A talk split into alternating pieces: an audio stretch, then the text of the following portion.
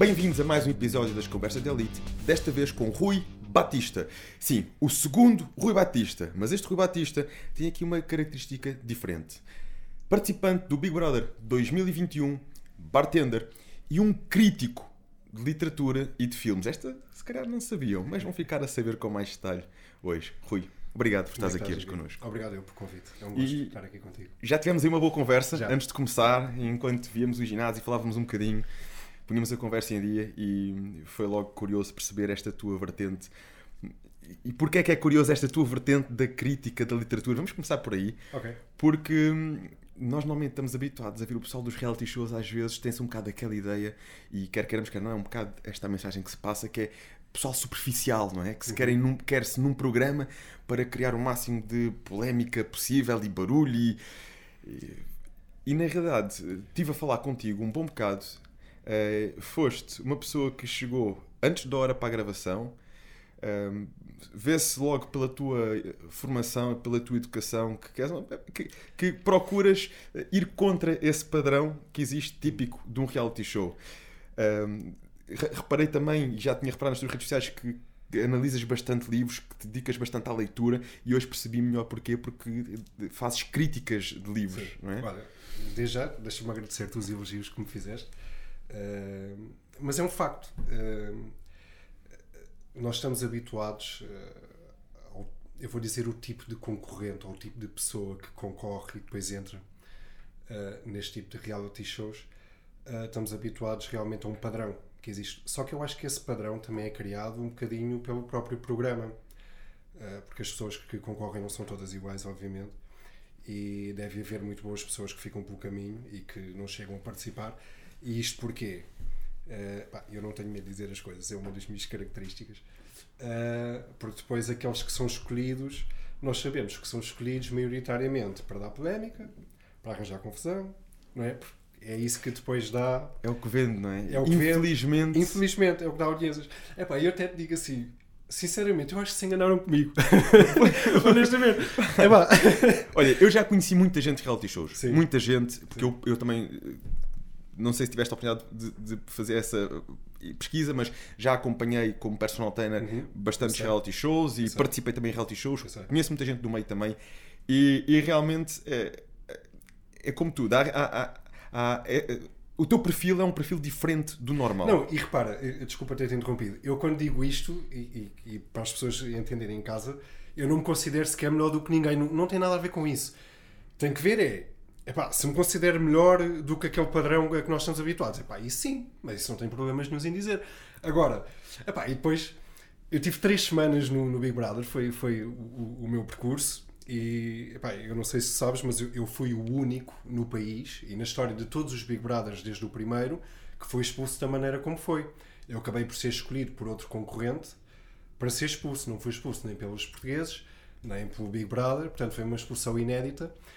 Epá, e portanto se calhar enganaram-se mesmo quando me meteram lá E dentro é isso- e depois eu tinha que ficar para fora de qualquer maneira. Como é não que sei. isso te soou? Isso deve ter sido assim, um cambal de água fria, não é? Houve, eh, foi um bocadinho, eu, eu também sou honesto. Na altura, quando saí, eh, pá, foi uma mistura de sentimentos. Queria ficar, obviamente, eh, mas saí também muito bem.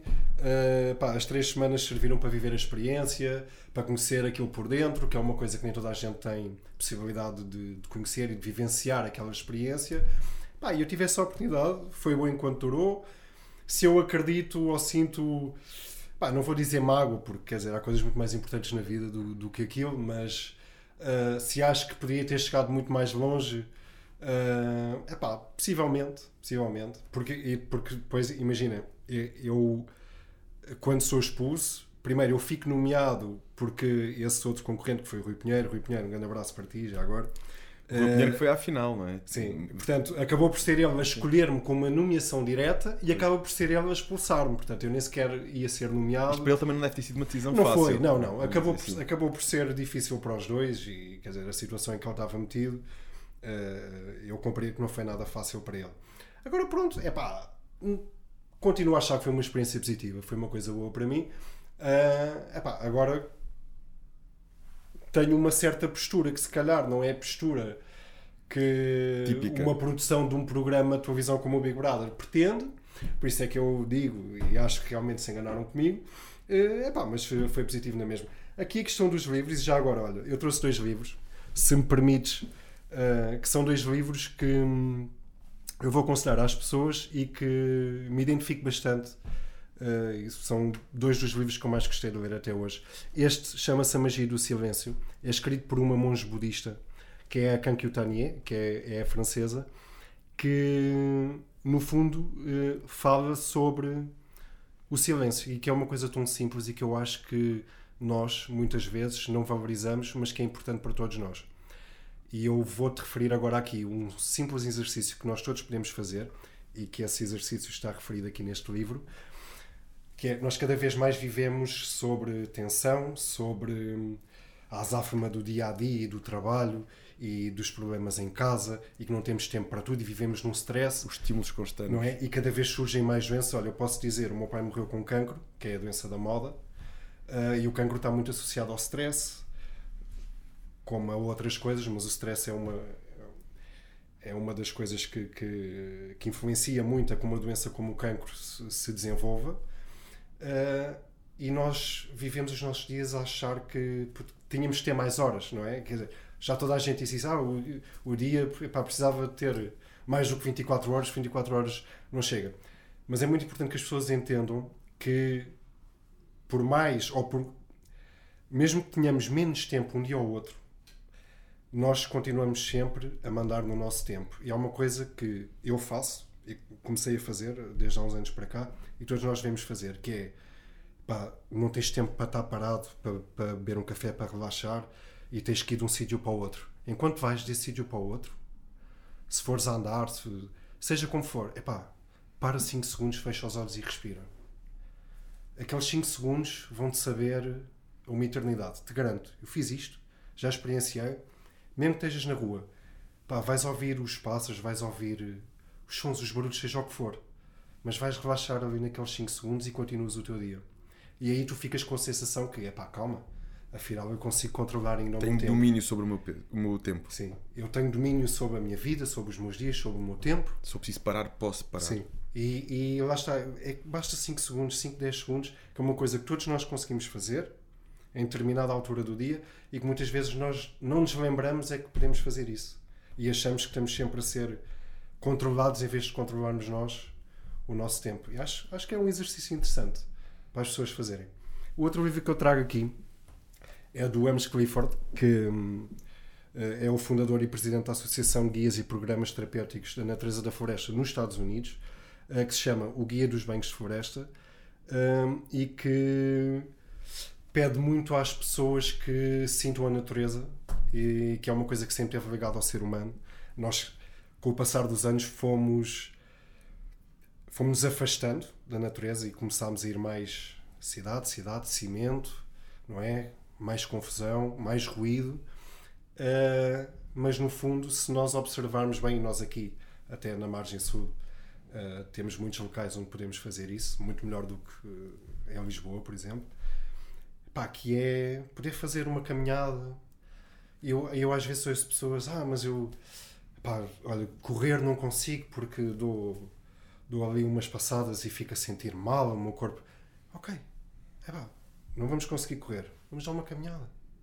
Vamos respirar, vamos aproveitar o que é grátis e que nós temos de tão bom que o mundo nos dá, não é? Que às vezes as pessoas queixam, ah, não, olha, não tenho dinheiro para ir aqui. Bem, epá, então mas já viste que a um quilómetro da tua casa tens um parque. Coisas tão acessíveis, não é? E, e, não pagas nada para entrar. E é, é só lá ir. Vai fazer uma caminhada de 30 minutos no teu dia, meia horinha. Melhor ainda, vais, não tenhas vergonha, descalça-te, senta a terra com os teus pés. Anda um bocadinho.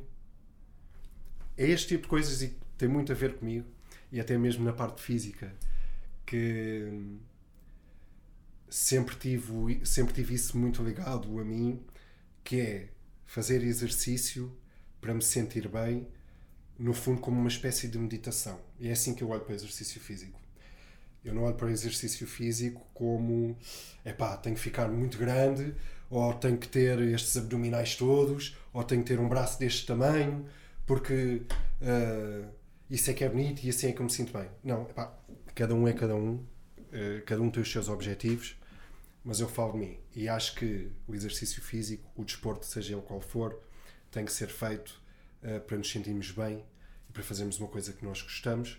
Eu sempre tive essa vertente de pá, imagina, eu adoro correr, eu vou correr e, e quando eu vou correr eu abstraio-me tudo o resto. Esqueço os problemas que tenho, esqueço a confusão do dia a dia, esqueço tudo isso. Quando volto a minha corrida, depois os problemas voltam. Mas enquanto estou a correr, e eu gosto muito de correr ao ar livre. Mas calhar até volta também uma capacidade de os resolveres melhor, não é? Epá, mais oxigenado, mais descontraído. O nosso corpo começa a funcionar de outra maneira. O exercício físico é extremamente importante, por isso. Um, e portanto, eu acho que sim, acho que as pessoas devem realmente uh, olhar mais para si, entenderem que continuam a mandar nos seus dias, fazerem o seu desporto, o seu exercício físico sempre para se sentirem bem. E digo-te mais, uh, eu não me considero influencer nem nada do género, a mim pouco me importa os seguidores que eu tenho no Instagram, uh, mas acho que as pessoas, ou uma grande, uma grande quantidade das pessoas que seguem os outros nas redes sociais, uh, fazem, vou dizer desta maneira, fazem seguimentos muito maus para si. Não sei se ainda vamos chegar a essa parte depois das redes sociais mais para a frente ou não, mas acho que as pessoas devem começar a pensar um bocadinho melhor o que é que estão a seguir e o que é que é realmente bom para si ou não. A, a mensagem que está do outro lado, se é inspiradora, ah, se nos leva a fazer algo melhor, não é? Sim, sabes, e, e, e depois até para dizer, olha, lá está este a criticar, a dizer, não tem nada a ver com isso. Uh, a forma como eu vejo as coisas. E lá está, eu participo num programa que é o Big Brother. E eu não ataco aqui nem o Big Brother, nem quem participa no Big Brother, porque eu também lá tive e participei. Agora, acho que, e isto vê-se muito, seja no Big Brother ou noutros programas, uh, o que é que as pessoas seguem de ex-concorrentes do, do, deste tipo de programas? Pá, eu não tenho que pôr uma fotografia todos os dias ao final do dia, às 8 ou 9 da noite, sem conteúdo nenhum, porque maioritariamente é isto que acontece para ter 4 ou 5 mil gostos nessa fotografia e quem me está a pôr gosto nessa fotografia está a seguir o quê? É, é isto que eu pretendo que as pessoas eh, vejam e, e até mesmo para nós que estamos deste lado e depois parece que sentimos essa obrigação todos os dias ter que postar alguma coisa porque senão vamos ser esquecidos não é? Acaba por ser uma prisão para nós e eu felizmente tive a capacidade para me conseguir abstrair disso eu posso dizer, eu não ponho uma fotografia no meu Instagram se não está a bater um mês, está quase. Uh, possivelmente hoje vou pôr uma. Pá, mas eu acho que lá está. Eu ponho quando quero, tento ter algum conteúdo. É pá, e se não tiver conteúdo, também não vou estar a forçar a coisa para todos os dias só meter uma, e porque agora estou sentado e depois estou em pé e agora estou no meu quintal. Pá, e o que é que eu estou a transmitir às pessoas? O que é que eu lhes estou a dar? Nada. Eu acho que realmente o, o valor daquilo que procuramos passar é, é, é algo basilar nos conteúdos que se fazem e também é uma, uma discussão que eu já tive aqui com, com alguns convidados e, e até pessoas que, que dedicam muito do seu tempo às redes sociais, às partilhas nas redes sociais, é realmente eu considero valioso quando alguém partilha genuinamente algo. Algo que é genuíno, algo que, que, que, naturalmente vai refletir o que aquela pessoa é, vai refletir conteúdo. Eu acho que isso é um dos pontos principais quando nós estamos a falar de redes sociais. É vamos passar algo às pessoas, que vai fazer sentido do outro lado ou que pode levar a pessoa que está do outro lado a ir mais longe, a fazer algo melhor. Aliás, eu quando te mandei a mensagem uh, convidar uh, para vires aqui, foi aquilo que eu disse. Nós procuramos sempre pessoas, porque isto no fundo estamos a produzir um conteúdo, pessoas Exato. que consideramos inspiradoras, cada um nos seus aspectos. Um porque é um empresário pá, que realmente quer saber mais sobre este empresário, outro por ser um atleta excepcional, outro, cada um com as suas características, mas pessoas que consideramos inspiradoras, pessoas que nos, eu quero saber mais sobre esta pessoa. Uhum. É sempre esse o nosso objetivo, é podermos trazer aqui pessoas que inspirem, que motivem e de preferência sempre no contexto com uma ligação ao fitness, que isso para nós é importante porque vivemos aqui uh, fitness, respiramos fitness, uhum. estamos no health club. Claro. É? Ou seja, a qualidade do conteúdo acho que é muito importante mais do que a quantidade sabemos também que, e, e aquilo que se defende, até especialistas em redes sociais tudo mais, é que a regularidade, a consistência nas publicações é importante. Agora, quando nós começamos a chegar a um ponto em que valorizamos a regularidade ao invés do conteúdo, porque essa regularidade tem que pressupor conteúdo, não é? E é esse equilíbrio que tem que, que existir. Sim. sim, eu acho que sim. Olha, tu agora, pronto, voltando aqui outra vez à parte do fitness, obviamente, e é por mais por isso que nós aqui estamos. Um, e tu falaste aqui no, no teu Health Club, epá, e já agora deixa-me dar-te os parabéns, porque eu não conhecia ainda aqui o, o teu ginásio, e, epá, é um ginásio, olha, é dos mais organizados que eu já vi até hoje, honestamente. pá, com um aspecto super clean. Um, eu digo já, tenho pena do ginásio não ser mais perto da minha casa porque ias ganhar aqui um novo cliente pá, e dar-te os parabéns por isso. Uh, adorei ver aqui o teu espaço. Um, pá, e, e, é isso realmente. É, uh, acho que tem que começar a haver mais conteúdo. Eu não sei uh, se sou realmente inspirador para os outros ou não. Posso ser para uma ou outra pessoa, epá, e se assim for e, e que tenha sido no bom sentido, fico muito satisfeito com isso. Agora, é um facto que eu tento transmitir às pessoas algum conteúdo, seja ele qual for. Olha, eu vou-te dar aqui um exemplo por esta situação agora que nós estamos a passar, não nós diretamente, mas que nos tem que afetar a todos, que é a guerra na Ucrânia. Uh, e eu acho que tinha a responsabilidade de falar sobre isso e de me mostrar indignado com o que estava a acontecer. Porque eu acho que se nós temos uma rede social que é vista por muita gente, sejam problemas existirem no mundo, mesmo que não tenham que ver connosco propriamente, uh, devemos falar sobre isso, porque se eu alertar uma pessoa dos não sei quantos mil seguidores que, que possa ter que deve realmente uh, ajudar ou contribuir com aquilo que possa, não importa isso. Mas preocupar-se, não é? Fazer parte de, de, da resolução deste problema que nós acabamos por nos sentir todos um bocado frustrados porque nós não podemos fazer nada, não é? Mas podemos dar aquela ajuda, podemos contribuir, podemos falar, podemos mudar mentalidades, que isso é muito importante, não é? Eu acho realmente que, que só faz sentido se for assim, porque eu digo-te pá, para que é que eu quero uma rede social se eu não conseguir chegar a ninguém e não transmitir nada de útil? No fundo, causas, não é? Defendermos as causas que Sejam de alguma forma forem, queremos. Sabes? E aí também entramos depois noutro, noutro, noutra questão que é nós sabemos quanto mais uh, visionamento nós temos, uh, também ficamos mais sujeitos à crítica e sempre foi e sempre será assim. E no fundo há que saber lidar com isso. Uh, e há muitas pessoas, tu já sentiste, já sentiste isso certamente, que acham que nós, por sermos figuras públicas, eu faço assim, bah, porque para mim, figura pública é o Cristiano Ronaldo, não, sou eu. Uh, não podemos dar a nossa opinião, não podemos ter clube, não podemos ter partido. Só, estou agora aqui a arranjar exemplos mas a ver se me consigo fazer explicar bem. Portanto, Tudo tem que ser dito com, com outra ponderação, é, digamos assim, né? pela podemos, quantidade de pessoas a quem vamos chegar. Sim, não podemos ter preferências. Não. Eu acho que isso está tão errado, mas tão errado. Porque a liberdade de expressão eu acho que é a coisa mais importante que nós temos. E que se sobrepõe a tudo. E eu explico porquê. Uh, existem muitas causas que nos devem preocupar a todos e que temos que estar bem conscientes sobre tudo isso. Uh, pá, eu tenho uma parte que, que aí também é muito minha, que é a parte do humor. Eu gosto de brincar com as coisas. Eu acho que quando nós brincamos com as coisas, significa pelo menos duas coisas. A primeira é pá, que nós tentamos falar sobre as coisas de uma maneira um bocadinho melhor. E a segunda é que nós somos tão parvos, tão parvos, pá, gostamos de brincar com as coisas. E se, se gostamos de brincar com as coisas, quer dizer que nós nunca faríamos tal coisa. Mas por falar em humor, houve recentemente um episódio muito polémico, eh, mundialmente falado a nível do humor, né? que foi a situação do Will Smith. Uhum. Ou seja, nem sempre o humor é recebido da melhor forma. É. E, e, e, a minha questão é: já que tu gostas disto do humor, há limites para o humor ou não? Olha, estamos a chegar um bocadinho onde, onde eu ia chegar. Eu acho que não há. E digo já, não tem problema, vou dar a minha opinião acho que o Will Smith teve muito mal. Uh, porquê? Uh, eu entendo que nós podemos ter momentos de maior fraqueza emocional e de reagir de determinada maneira que depois nos vimos a arrepender. Está tudo muito certo.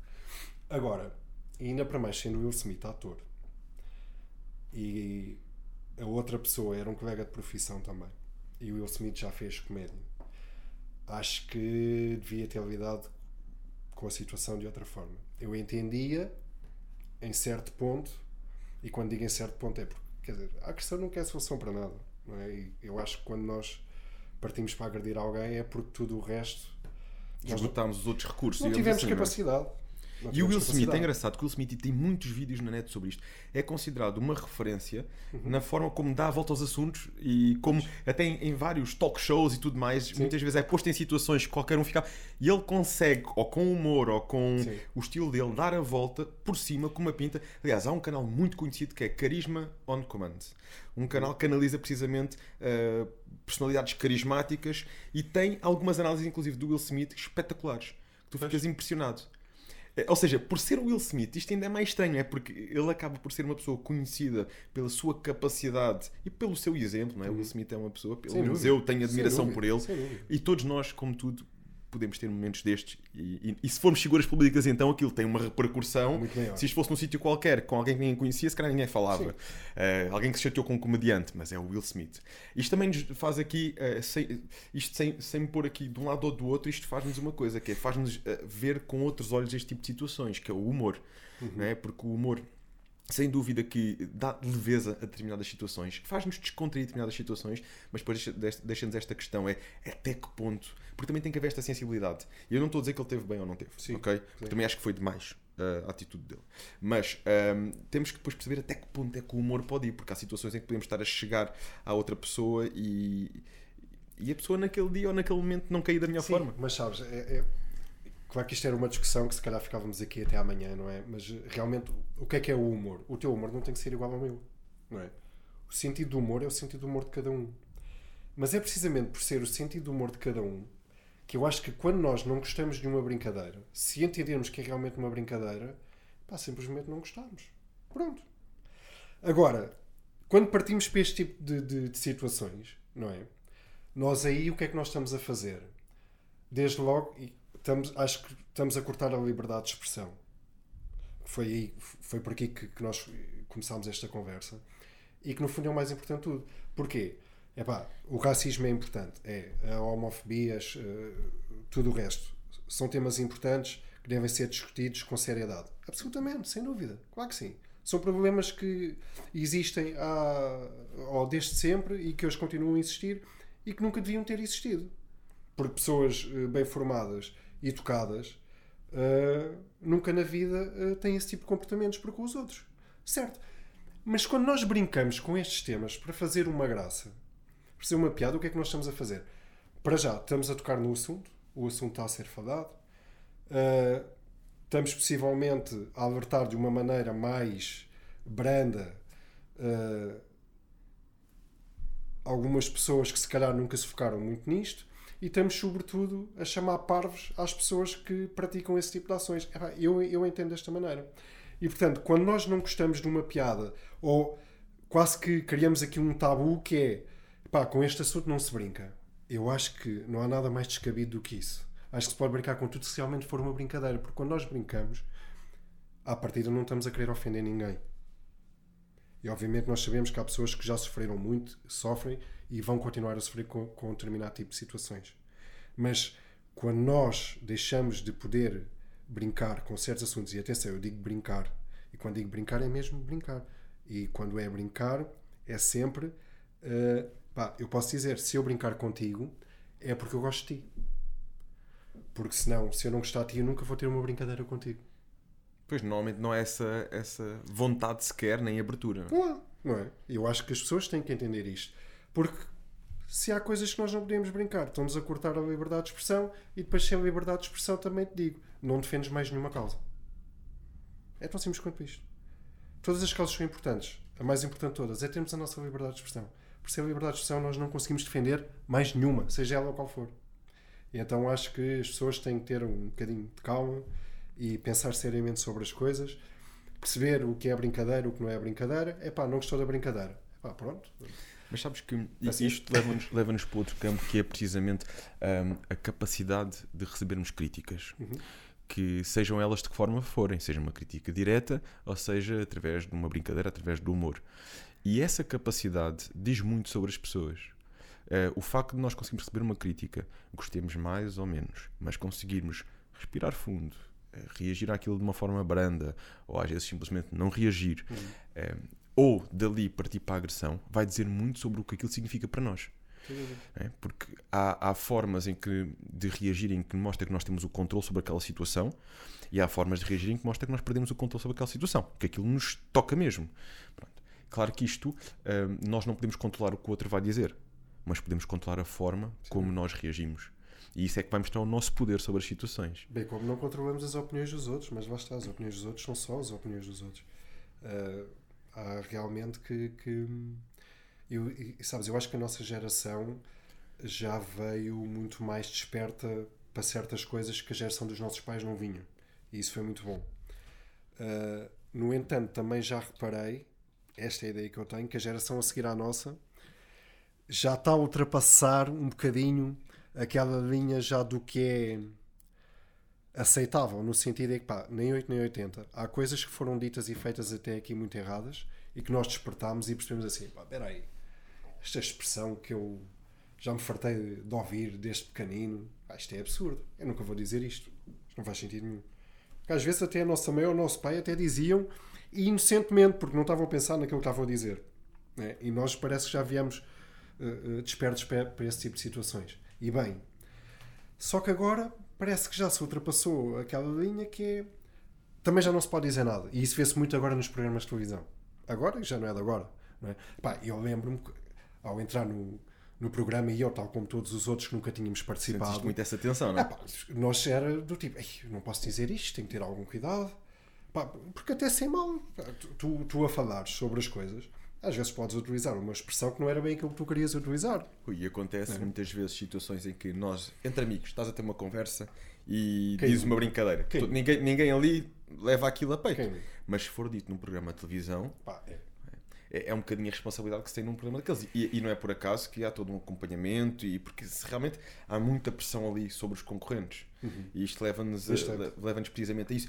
Eu até, tinha, até ia mais longe. É, é o que é que passaste a nível de castings para, para seres escolhido? Apesar de tu brincares com isto, com o teu humor, de que provavelmente foi um erro, enganaram-se, mas o que, eu, eu não vejo desta forma, houve ali um propósito, porque uh, eu sei uh, os castings, a quantidade de castings que há para entrar num programa desses, não é um, nem dois, nem três, nem quatro. São, e, são, muitos. são muitos, são muitos. Chegam a ser sete fases de entrevista em algumas situações. Por isso passas por muita gente, por muitas fases e quando és escolhido, é escolhido entre milhares. Uhum. Há algum motivo para estar lá. E o que é que tu achas que realmente. Já tinhas inscrito alguma vez? Foi a primeira vez? Foi a primeira vez que eu me inscrevi. Olha, que é que eu, achas que eu até posso dizer, escolha? Pá, posso dizer, nunca na minha vida eu tinha pensado participar num programa de televisão. Nunca.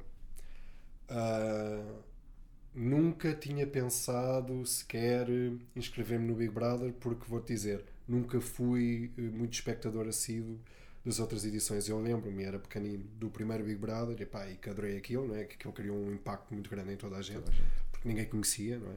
E esses acho que foram mesmo os genuínos, os primeiros. Uh, e depois, epá, sou honesto, nunca tive muito interesse. Só que houve um dia que eu cheguei a casa do trabalho, pá, e não sei o que é que me deu, estava no telefone e tal, não sei o quê. Estava a beber o meu cafezinho, acabei de chegar a casa ao final da tarde e apareceu-me numa rede social que o Big Brother tinha aberto inscrições. Epá, eu sou um maluco do caraças. é um facto. E eu faço. Pá, dá-me um vibe eu faço. Sempre. Epá, e naquele momento tive. Ah, vou-me inscrever. Que se Não, mas também te digo. Sempre achei que nunca ia ser escolhido, mas pá, perdi ali meia horinha para fazer a minha inscrição. Uh, e nós temos que fazer um vídeo, temos que escrever algumas coisas, responder às perguntas e temos que fazer um pequeno videozinho também para verem a nossa imagem e, e para nos apresentarmos um bocadinho.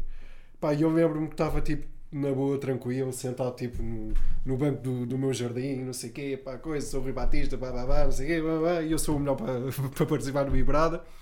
Pá, e foi uma coisa muito descontraída. Ligaram-me logo no dia a seguir. Ligaram-me no dia a seguir a perguntar se eu estava realmente interessado em participar no Big Brother. Epá, aí eu estranhei assim, aí a pouco eu estou-me a ligar. Pá, só que continuei a achar, aí, mas isto são alguns 20 castings, vou ficar pelo caminho. Mas estou, estou, então não estou interessado para entrar. Claro que sim, então o que é que precisam? Como é que é? Como é que isto agora funciona? Pronto, é pá, e fui, fui passando cada fase até realmente acabar por ser escolhido. Depois houve uma altura que eu percebi que, espera aí, eu vou mesmo entrar nisto. Eu vou mesmo ser escolhido. E aí assustou-me um bocadinho. Porque tu tens aquele sentimento de Ei, pá, será que eu vou ficar conhecido? Pá, depois vou andar na rua, as pessoas vão saber quem é que eu sou. E vou ter que ter aquele cuidado todo, porque há coisas que não podem ser ditas. Começou-me a assustar um bocadinho, mas também eh, acho que estava minimamente preparado para poder participar no programa. Epá, respondendo à tua questão, que foi porque é que eu acho que fui escolhido. Pá, mais uma vez, muito honestamente, uh, pela história que eu contei, pá, que eu acho que um dos grandes focos de interesse que a produção teve em mim foi eu ter tido três namoradas ao mesmo tempo. é pá, mas quem nunca, não é? Ao menos eu sou aquele gajo que, pá, que é honesto. Sendo desonesto, sou honesto. Porque, é pá, tive. Então tive, pronto. Quem é que foi culpado? Fui eu. Pronto. Que lições é que tiraste disso já agora? Do Como é ter que foi, três namoradas como ao é que mesmo foi tempo. essa giga joga? Quanto tempo é que andaste É nisso? lá, eu tive três namoradas ao mesmo tempo, um ano. Uh, pá, eram todas mais ou menos na mesma zona, por isso, pá, o que é que eu aprendi desde logo? Se quiseres ter três namoradas ao mesmo tempo, não sejam todas da mesma zona, que isso é uma trabalheira do caraças. Não, estou a brincar. Não tenho três namoradas ao mesmo tempo. Tenho só uma, ok? Ganhem juízo, como eu agora já ganhei. Não, é pá, eu, eu tinha. Vamos fazer um manual. fazer um manual como ter três namoradas ao mesmo tempo. O próximo livro que eu trouxer aqui é da minha autoria e é sobre isso. Uh, não, é pá. Tinha 20 anos na altura, uh, 20 e poucos. Estás com que idade agora? Eu tenho 32. 32. Tenho 32. Portanto, hum, já lá vai algum tempinho. Epá, e foi uma fase da minha vida que eu tive que passar por ela, honestamente. Pá, obviamente me arrependo de ter magoado essas pessoas uh, e que não mereciam minimamente que eu tivesse feito aquilo. Mas, uh, pronto, por outro lado, sei que foi essa história que, que criou algum interesse para o programa. Que depois acabou por não ser muito falado. E ainda bem para mim, porque quer dizer, é uma coisa que não tem interesse nenhum. Não é? Uma coisa que foi há 10 anos atrás. É, e sabes que é uma coisa que ao início dá uma sensação que era aquilo que mais falava quando entrava alguém no programa. Sim. Que é porque não teve com não sei quantas ao mesmo tempo. Hoje em dia parece que o impacto já não é o mesmo, esse tipo de histórias, não é? Acho sim, porque já, também já está muito batido. Não E ainda é? bem, ainda Sim, bem, ainda porque bem. há, tantas coisas interessantes e tantas histórias interessantes. Uh, e, e- sem dúvida, depois de falar um bocadinho contigo, e aposto neste momento quem está a apanhar este podcast já percebeu que há aqui tanta coisa interessante que podemos ter numa conversa contigo, para além da, da história das três namoradas. sim, claro. Ah, não deixa de ter a sua piada, não é? Mas hoje em dia acho que já não é necessariamente Claro, esse o, o foco. Tem a sua graça. Agora, eu ficava muito triste se realmente tivesse entrado no Big Brother e o que se focasse em mim era que eu tinha tido três namoradas com 20 anos. Pá, porque eu sou muito mais do que isso. Não é? Pá, toda a gente erra, toda a gente tem as suas fases, toda a gente tem Mas- momentos menos bons. Este erro que tu dizes que te arrependes uh, não terá sido, apesar de tudo, uma lição, é verdade. Se calhar se tivesses, se fosse hoje, provavelmente Ah. não farias, mas trouxe-te uma oportunidade que se calhar de outra forma não te teria, que foi entraste num programa de televisão com a projeção que é o Big Brother e, e permitiu-te também levar alguns dos teus ideais, de- das tuas crenças, daquilo que tu és, estás a conhecer um pouco mais sobre ti, a milhares de pessoas. Sim. Ou seja, até os nossos erros, eh, no fundo, digamos, podem trazer-nos lições e oportunidades, né? quando nós realmente sabemos de lá tirar as melhores lições e, e- e seguir o nosso percurso. Ou seja, isso deu-te uma oportunidade única, que foi entrar num programa de televisão que milhares de pessoas tentam, ou já tentaram, e tu foste um dos escolhidos, independentemente da história ter ou não sido o foco. Olha, desde logo foi uma lição porque hum, eu já andava muito cansado. Sabes? Ter três namoradas ao mesmo tempo é cansativo. Eh, não, agora a sério. Agora a sério, está aqui a minha parte de, brincar. Agora a sério, não. Aqui para nós, uma já dá muito trabalho Uma dá mu- e tu vais-te meter Não. com três. Desde logo, tem que, nós temos de tratar bem eh, a pessoa que está connosco. Portanto, temos de tratar bem eh, a nossa namorada. Tendo três, tinham que ser as três bem tratadas. Portanto, imaginem o trabalhão que era, não faltar nada às três. Pá, E eu era só Imagina, um. Aquilo um ano apanhaste dia dos namorados. Dia dos namorados, fazer chegar a falar às três. complicado. Fazer chegar flores às Complicado. três. E a despesa que isto não te dava? Aniversários, Natal, fim do ano. Pois. Ao menos Mas- quando for assim, escolhes o nosso parceiro de flores no cais que entrega em qualquer ponto do país. Mais fácil ver, não sabia disso. Pronto. É só site, flores no cais. Mas também agora já não precisas, Não, agora, já não. Agora quando já for é dedicado Agora, agora só, tenho só uma e estou muito bem. Agora tenho só uma e estou muito bem. Não, mas eh, agora falando um bocadinho mais a sério. Não devia ter sido esse o motivo pelo, pelo qual possa ter sido escolhido para o programa, mas efetivamente foi. Eu tenho consciência disso. E se calhar o que é que a produção pretendia?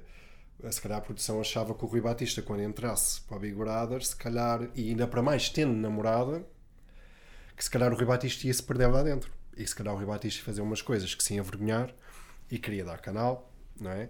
E portanto, uh, talvez fosse isso que estivesse à espera de mim e que obviamente nunca iria acontecer, uh, tivesse namorado ou não, sempre disse isto e quem me conhece sabe. Uh, eu tivesse namorado ou não, eu nunca me envolveria com ninguém uh, num programa de televisão. Nada contra e sei que há pessoas que se conhecem eu tive essa, essa, tive essa situação na minha casa com o Ricardo e com a Joana que se conheceram e que estão muito bem um com o outro. Estavam os dois solteiros e, portanto, apaixonaram-se um pelo outro. Mas epá, eu também não posso dizer nunca, mas uh, acho que mesmo que tivesse solteiro, que epá, preferia sempre que isso não me acontecesse, honestamente, porque acho que isso aí já é muito a nossa vida privada e eu acho que, mesmo que tivesse algum interesse uh, por outra pessoa dentro da, da casa, que possivelmente teria a capacidade para esperar e para depois cá fora. Então, se as coisas tivessem que acontecer e que evoluir, então eu preferia, pelo menos, que, que assim fosse. Portanto, pronto, por isso é que eu digo que eles se enganaram-se realmente uh, comigo, porque jamais isso iria acontecer. E depois, nas outras situações de de haver uh, um bocadinho mais de nervosismo, de partir para, para isto ou para aquilo. Uh, acho que sou uma pessoa muito ponderada, honestamente. Claro que também tenho os meus momentos. Digo sempre tudo o que tenho para dizer. E eu tive essas situações dentro da casa. Tive alguns despiques com outros colegas de situações que eu não concordei e que tive que falar. Pá, só que acho que se nós tivermos a capacidade para dizer aquilo que achamos, aquilo que queremos, sem ofender os outros, não é? expormos a nossa opinião, debatermos os, os assuntos, dizermos, pá, eu dizer, David, acho que estás errado, pá, porque isto é assim, assim, assim, não é como tu estás a dizer. Pá, e ver se chegamos a um entendimento, ainda para mais pessoas que estão dentro de uma casa que são obrigadas a viver uns com os outros, que têm que partilhar o mesmo espaço, não é? 24 sobre 24. 24 sobre 24 horas, não, não há um minuto de, de descanso, nem podes ir apanhar ar, não, não, não podes ir dali e depois voltar. Podem virar costas um ao outro, mas continuam ali a 50 metros um do outro no máximo, não é? Pá, eu sempre fui muito focado nisso e sempre tentei ao máximo que, por mais situações que houvessem que me fizessem perder o juízo daquilo que estava a fazer, pá, tentar controlar ao máximo para que isso não acontecesse. Porque já cá fora eu sou assim, portanto lá dentro também tinha que continuar a ser, honestamente. E, e, o, e o pós-programa, qual foi um, aquilo que mais sentiste de diferente na tua vida? Olha, muito honestamente não senti muita coisa diferente. Bah, obviamente uh, ganhei mais alguns seguidores no, no Instagram. Uh, passei a ser conhecido cá fora na rua, de uma outra pessoa a vir falar comigo e, e pronto, de me reconhecerem. Uh, agora, uh, posso dizer, olha, a nível profissional não, não mudou nada. Uh, Mantiveste as tuas rotinas mesmo após o programa? Mantive, mantive sempre as minhas rotinas. Eu sou uma pessoa, pá, eu gosto muito de estar sozinho e eu não sou muito expansivo naquilo que faço na, na minha maneira de ser. Uh, e então, pá, assim que eu saí do programa, voltei imediatamente à minha rotina. Fazer os meus treinos uh, em casa, fazer os meus treinos na rua. Uh, e eu tenho a sorte de viver num sítio que tem muita natureza à volta e eu posso aproveitar tudo isso. Pois tu, é uma coisa que, que gostas particularmente, apesar de também treinares em ginásio, gostas particularmente dos treinos em casa, dos treinos outdoor, não é? Sim. E também daí esse livro. faz parte de mim, não consigo ser diferente, sabes? Eu, eu, eu já vivi nos arredores de Lisboa, quando era mais, mais pequenino, com os meus pais. Depois viemos para a Margem Sul quando eu tinha 9 anos. Um, epá, eu digo que nunca na vida eu voltava a viver na cidade. Respeito, compreendo quem gosta e que quem acha que é muito melhor Pá, mas não é para mim, de todo. Eu preciso ter a praia ao pé de mim, preciso ter a natureza ao pé de mim, preciso ter os, os animais ao pé de mim e só assim é que eu me sinto bem, porque senão. Traz uma uh, certa tranquilidade, não é? É pá, sem dúvida. Eu também sou muito assim, preciso mesmo disso. muito desse, desse contexto. Aliás, eu tive aqui já um convidado, o, o, o primeiro convidado até hoje, que já veio duas vezes ao podcast. É, um, é uma pessoa que é uma autêntica enciclopédia, uhum. um professor e especialista em anti-aging. E ele precisamente falou disso, dos passeios na natureza. E os passeios na natureza, há inclusive evidências científicas que aumentam o nosso sistema imunitário, fortalece uhum. o nosso sistema imunitário. Por, por aquilo, pelo, pelo que respiramos, pelo contacto com a natureza ser algo que nós estamos uh, habituados já desde, desde há milhares de anos atrás e que foi é perdendo um pouco. Sim. E o voltarmos a esse contacto traz um conjunto de benefícios que estão cientificamente comprovados a nível do sistema imunitário. Ou seja, é algo que faz muita lógica e que sempre que possível, aliás, nós aqui no Montijo temos aqui a, a praia em Alcochete, Uhum. que, que é também acessível e eu muitas vezes recomendo às pessoas, epá, às vezes desaliviar um bocadinho, fazer uma caminhada na praia, andar um bocado, de preferência descalço. Um, o, o facto de libertarmos a tensão do nosso pé, que estamos todo o dia dentro daquelas caixinhas que chamamos de E o sapatos. sentir a terra, o sentir a terra. É, e a própria massagem que se cria. Aliás, hum, há algumas evidências que quanto mais tempo andamos descalços e temos este tipo de atividades que desbloqueiam a nossa planta do pé, menor a incidência de doenças do foro, hum, do foro neurológico. Doenças como Alzheimer, eh, Parkinson, porque precisamente temos tanta parte nervosa no nosso pé e nós hoje em dia perdemos aquele contacto com a natureza, com o chão. E isso realmente é um ponto que também incentivo sempre. É porque se nós pensarmos, eh, os nossos antepassados estavam extremamente ligados à natureza e nós, eh, conforme os anos foram passando, fomos afastando cada vez mais disso. E se nós achamos que conseguimos viver com mais saúde desta forma, estamos completamente enganados. Desde logo, já não temos as mesmas condições que tínhamos antigamente. Claro, temos acesso a outras coisas que antigamente não se tinha, os avanços todos na medicina e por aí fora, que antigamente quem tivesse algum tipo de problema não havia maneira de, de resolver a questão e acabaria por. Mas em muitos casos f- temos pessoas a viverem mais anos e não necessariamente com mais saúde. Sim, sim, também. também. Ah, agora, uma coisa é certa, que é muito mais vantajoso para o ser humano viver em contato com a natureza. É. Indiscutivelmente. Indiscutivelmente. Eh, epá, e eu sinto-me muito bem assim e gosto sempre de transmitir isso às pessoas, mesmo mais uma vez associado ao exercício físico, acho que é super importante. E até mesmo quem anda nos ginásios. Quem está nos ginásios, tal como eu faço agora e que também vou, eh, vou ao ginásio, Epá, se me perguntares dar uma corridinha, epá, continuo a dar a minha corridinha no meio da floresta ali ao pé da minha casa, epá, que aquilo sabe maravilhas. E como é que é a tua rotina diária? Isto porque uma das coisas também que nos fez eh, convidar-te foi precisamente isso, foi perceber esta tua ligação com o fitness, que te mantens sempre numa boa condição, percebes que te mantens numa condição saudável ao longo do ano e que isto vem de hábitos, vem de, daquilo que tu enraizes na tua rotina. Eh, Como é que estruturas a tua rotina diária? Uh, eu aí tenho que retroceder uns aninhos até chegar ao ponto em que estou agora, que é, eu sempre estive muito ligado ao desporto. Uh, sempre joguei futebol e, e quando passei para sénior joguei futebol profissionalmente. Uh, fiz natação também e, um, e fiz surf, se bem que diferente do que o futebol, o surf era só mais uh, por hobby, o futebol sim mesmo de competição. Um, pá, e a determinada altura, acho que ali pelos 17, 18 anos, uh, acho que recebi o chamamento do ginásio. Também não sei explicar como, porque não tinha nenhum amigo que, que praticasse, que andasse em um ginásio. Pois é, quase sempre começamos porque temos um amigo que até nos desafia. No meu caso, não. Pá, no meu caso foi. Pá, meti na cabeça que ia experimentar no ginásio, que ia, que ia treinar, trabalhar um bocadinho mais o corpo. Um, e então com- comecei no ginásio por volta da, dessa idade. Um, pá, fui aprendendo, fui. Eu sempre fui muito de querer aprender sobre as coisas, seja aquilo que for, até mesmo no meu trabalho uh, como bartender. Uh, sempre quis saber, por exemplo, a história das bebidas.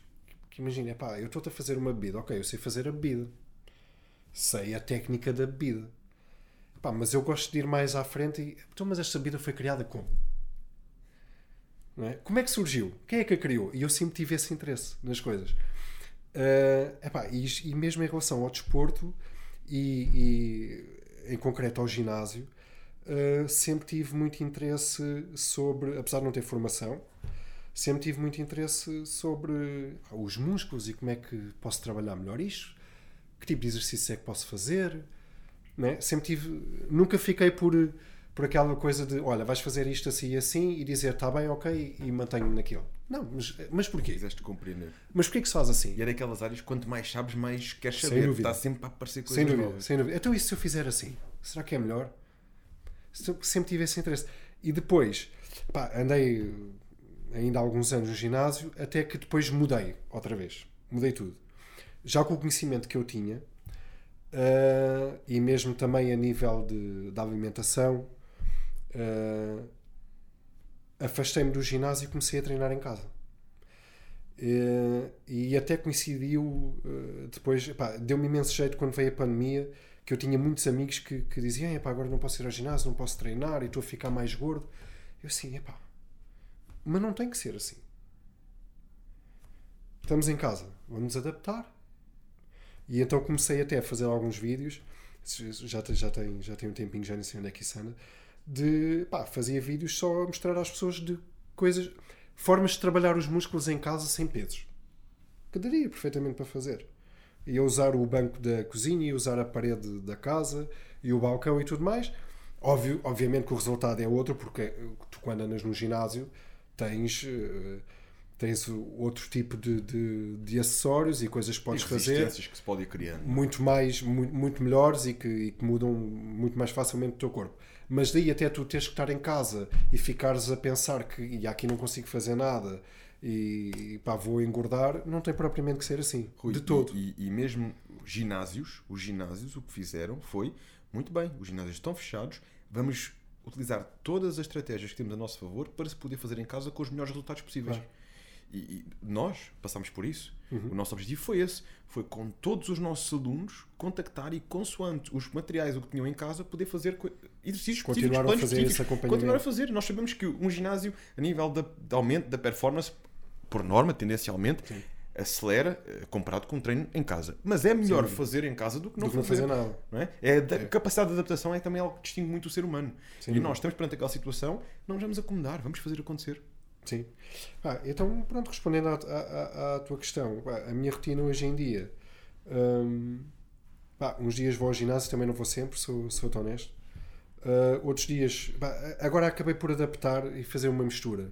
Que é, uns dias vou ao ginásio e faço o meu treino no ginásio, outros dias faço o meu treino em casa. E estou a treinar desta forma. Uh, as minhas corridinhas, eu por norma, dia sim, dia não, eu corro 3 km. Mais ou menos uh, quanto tempo maior?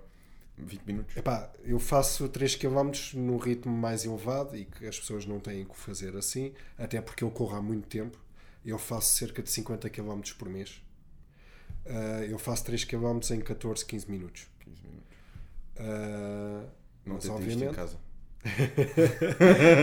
mas, não, mas obviamente, quer dizer, pá, é melhor correr 3 km em 30 minutos ou 45 ou numa hora, não importa mas fazê-los fazer. do que não fazer nada. Aliás, e não tem que ser correr, podem começar com uma caminhada uma de 20 caminhada. minutos maior. Já é dissemos excelente. isto aqui nesta excelente. conversa, excelente. uma caminhada, não é?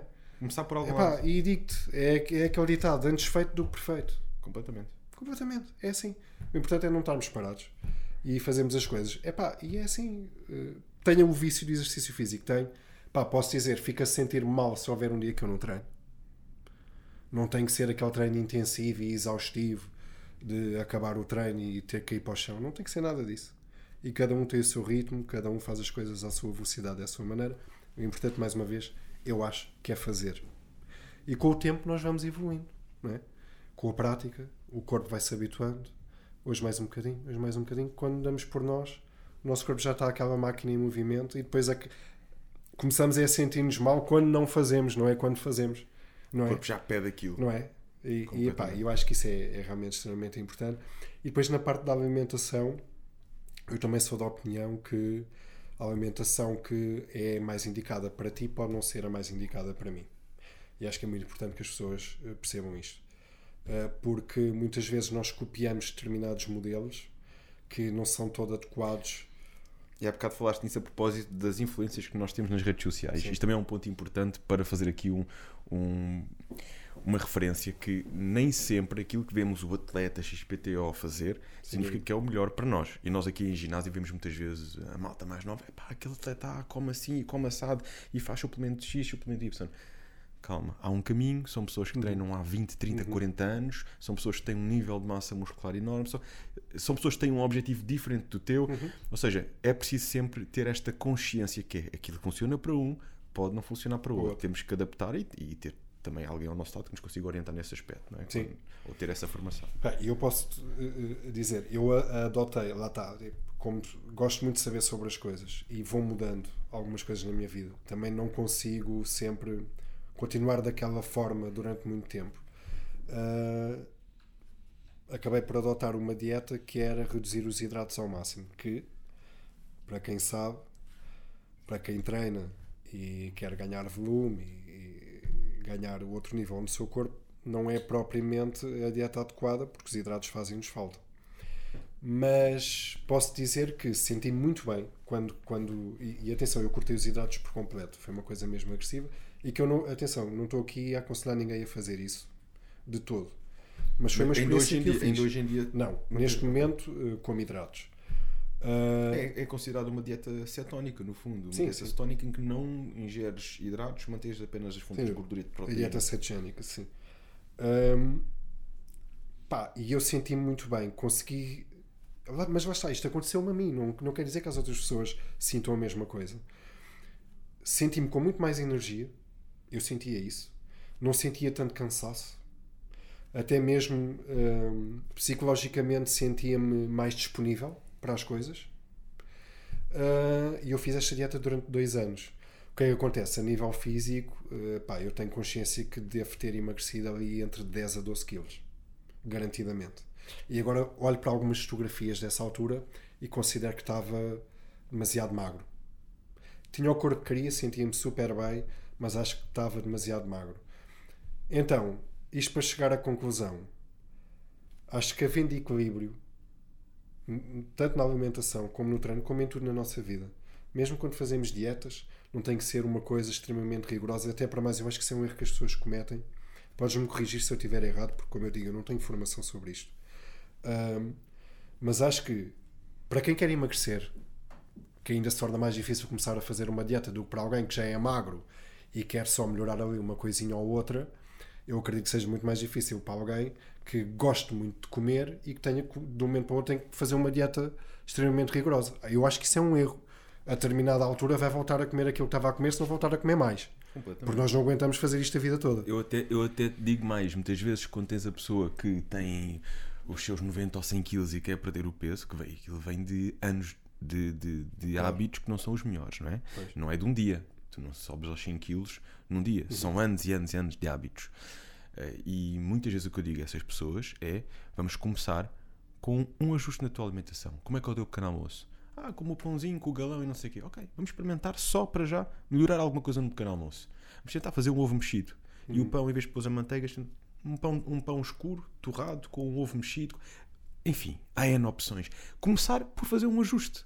Sim, sim. Depois já vamos tentar mais para a frente. Olha, estou a conseguir, estou a fazer uma semana, senti-me super bem. Já estou a notar a diferença. Sinto logo a minha digestão diferente, mais energia durante a manhã toda. Boa. Agora vamos experimentar beber mais água. Sim, gradualmente. São, são é? coisas, e, e, são coisas que vão fazer uma diferença enorme. Tu começaste com um pequeno almoço equilibrado, tu começaste a beber mais água. Agora o próximo passo, vamos tentar fazer 20 minutos de caminhada todos os dias. Caminhar, andar aquilo que falámos já há pouco, já, uhum. já referimos várias vezes nesta conversa. Sim, sim. São pontos até que a pessoa vai começar a ver o peso a cair, vai começar a sentir-se cada vez melhor e vai haver o momento em que vai dizer: o que é que eu posso fazer mais agora? Ok, vamos tentar agora afinar as outras refeições, tentar melhorar aqui, melhorar ali. E não tem que ser ao início uma dieta com: olha, tem que ser X gramas disto, X gramas daquilo. Claro que se tiveres um nível avançado e queres levar o teu corpo para uma é performance é diferente, nível, claro. é diferente, não é? Pronto. Agora, num contexto normal, que a pessoa quer perder peso, quer melhorar a condição física, começa-se por, começa por passos e vamos afinando. Vamos afinando. Sim, sim. Vamos tentar meter mais verduras, mais legumes. É passos. Isto vai-se criar hábitos. E ao final de criarmos hábitos, vai ser mais fácil nós criarmos depois uh, a dieta certa para o patamar seguinte. Que naturalmente o nosso corpo já vai pedir. O nosso apetite vai ficar sim, mais regulado, a nossa energia vai ficar mais regulada ao longo do dia. Naturalmente já vamos ser nós que queremos. Olha, o que é que eu posso melhorar mais? Eu quero melhorar mais, eu quero continuar a ver esta evolução. É, é isso que eu tento sempre transmitir às pessoas. Alguma ponderação, força de vontade, disciplina, super importante nós temos dias com mais vontade do que outros, isso é perfeitamente normal. Ninguém aqui é uma máquina de, de, de guerra que todos os dias está plenamente motivado e preparado para. Não. Depois temos os nossos trabalhos, não somos atletas de alta competição, perdemos tempo com a nossa vida e temos que andar na rua e temos coisas para tratar, temos menos tempo às vezes para treinar, mas disciplina. Todos os dias. Epá, ok, olha, hoje não consigo duas horas, vou fazer uma Olha, não consigo uma. Faço meia horinha. Pronto. E está feita aquela meia horinha. Lá está, mais uma vez. É melhor fazer do que não fazer nada. Sermos ponderados, uh, arranjar um equilíbrio. Pá, posso dizer, eu quando fiz, quando comecei a fazer esta dieta, eu uh, cortei completamente com o pão, não comia, não comia pão, não consumia açúcares de maneira nenhuma, não comia arroz, não comia massa, não comia batata, Era legumes, carne e peixe, basicamente. De manhã até à noite.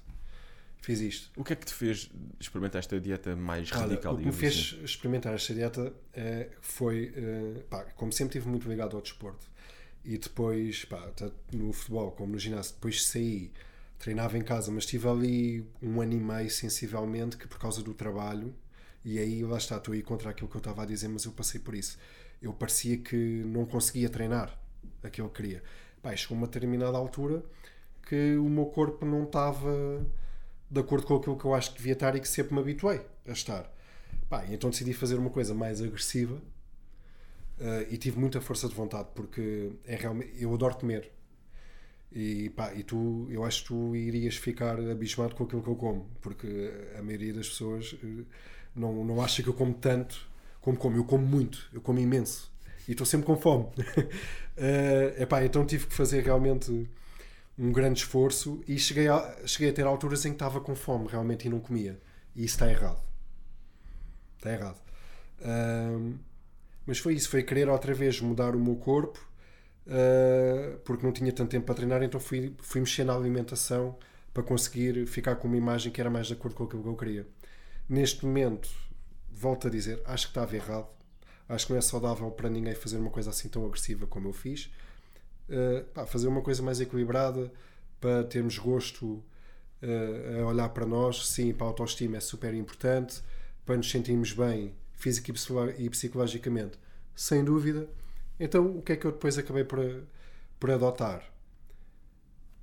Faço uma mistura. Continuo a fazer a dieta que fazia, mas já como. Imagina, pá, nós temos o almoço e o jantar, é? que são as duas refeições que toda a gente faz, pelo menos. Uh, as duas refeições maiores. Pá, numa refeição como só alguns, noutra refeição como arroz, massa ou batata, por exemplo. Então inserindo arranjei este meio termo.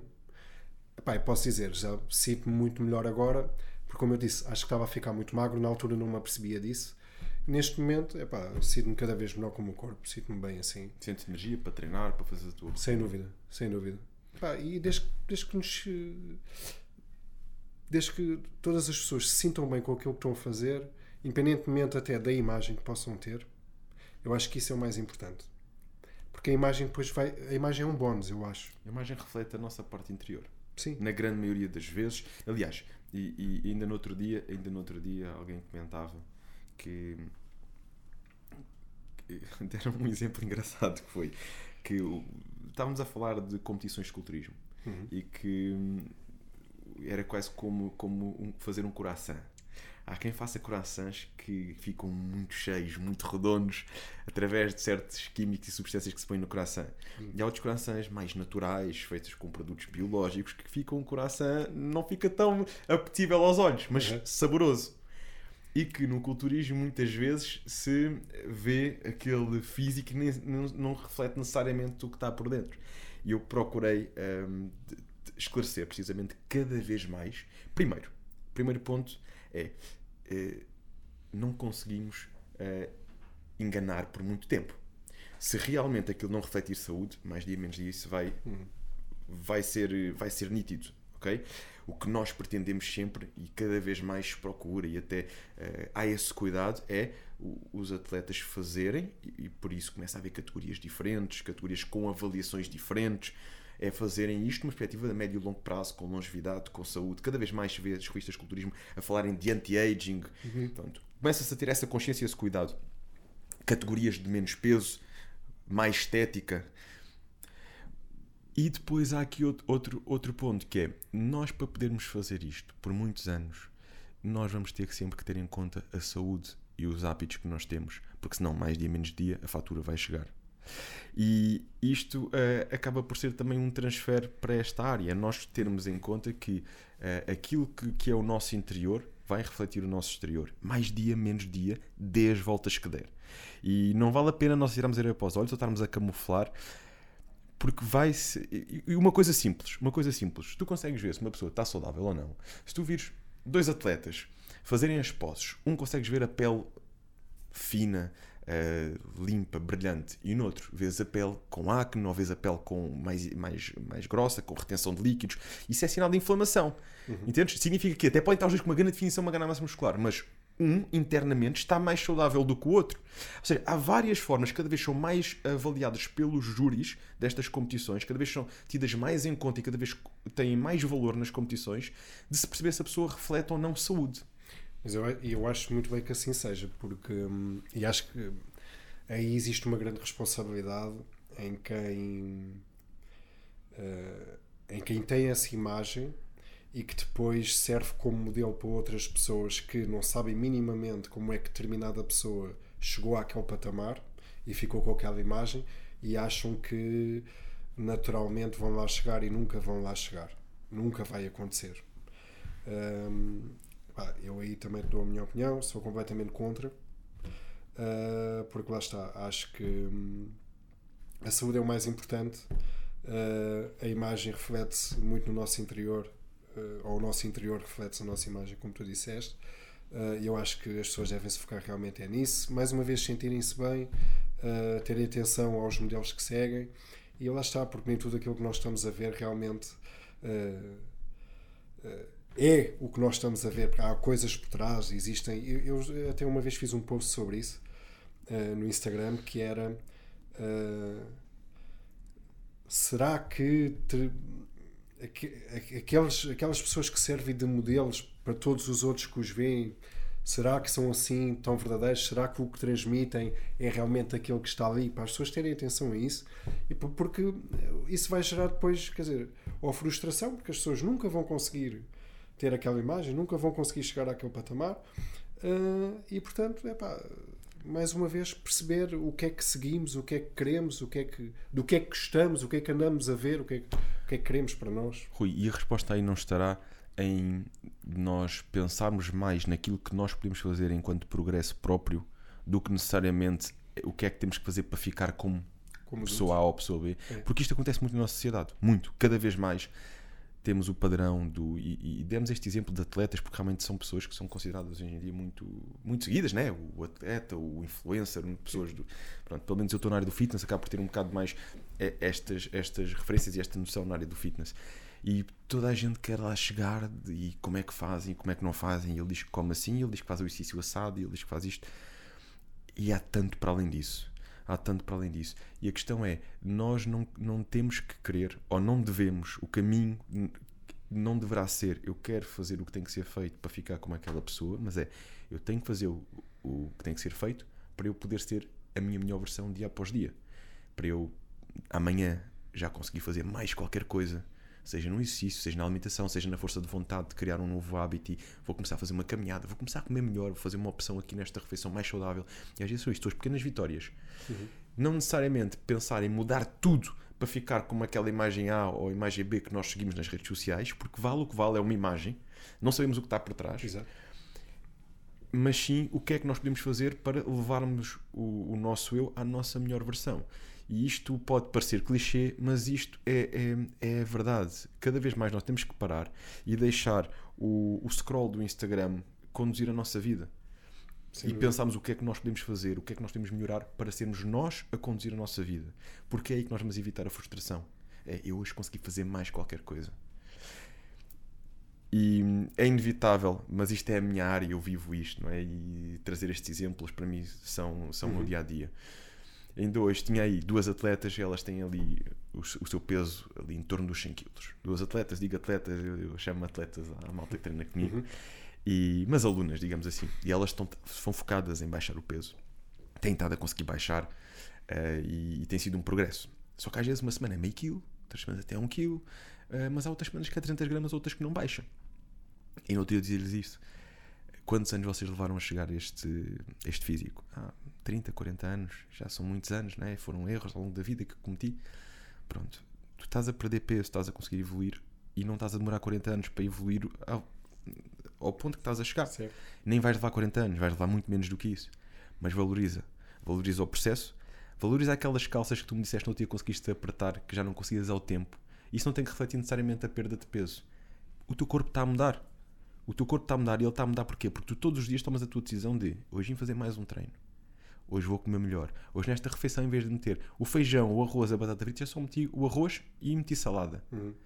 Não tens que passar fome. É tal disciplina. Mas é? criaste, Que- que- criaste que- hábitos. Pá, isto é, que é tão simples, mas as pessoas focam-se tanto naquele produto final, naquela pessoa, na- e esquecem-se que é nestas coisinhas, dia após dia, que nós fazemos as vitórias que vai trazer a grande vitória. Ah, E, é- e- e- e acho que isso é tão importante tu teres tocado neste assunto, porque cada vez mais na nossa sociedade isto é uma realidade. Pá, é, é, é porque também depois eh, pá, são se nós formos a ver, por exemplo, nós somos, estamos aqui, somos dois homens. Qual é que é o modelo de que tu tens de homem perfeito hoje em dia, não é? F- os miúdos que se estão a tornar homens e comer, ou, ou até mesmo nem isso. Pá, nós sendo homens tens sempre aquela coisa de o homem tem que ser forte, não é?